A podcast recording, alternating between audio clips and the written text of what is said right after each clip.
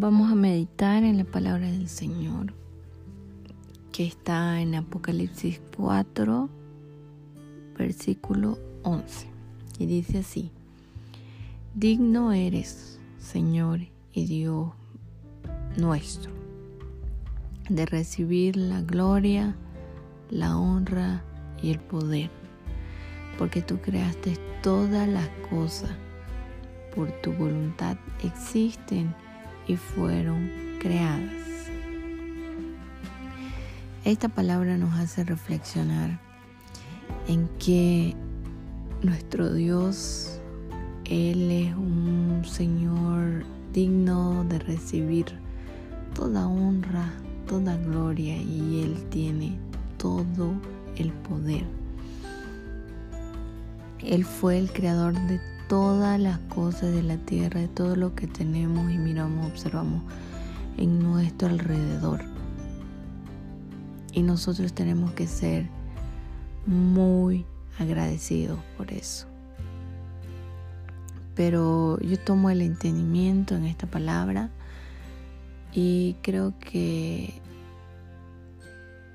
eh, va más allá de ser agradecidos, ¿no? Nosotros no debemos apegarnos a las cosas de la tierra, no debemos apegarnos al dinero, no debemos apegarnos a objetos, a cosas materiales, eh, ni idolatrar el dinero, idolatrar cosas que creemos que nos vamos nos vamos a quedar hasta en nuestra muerte. Todos sabemos que el momento que nosotros morimos, no nos llevamos nada de esta tierra.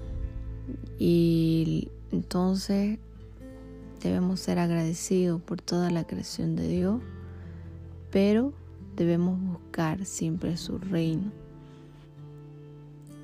para que nosotros podamos ir al cielo junto a nuestro Padre. Y ahora vamos a hacer una pequeña oración.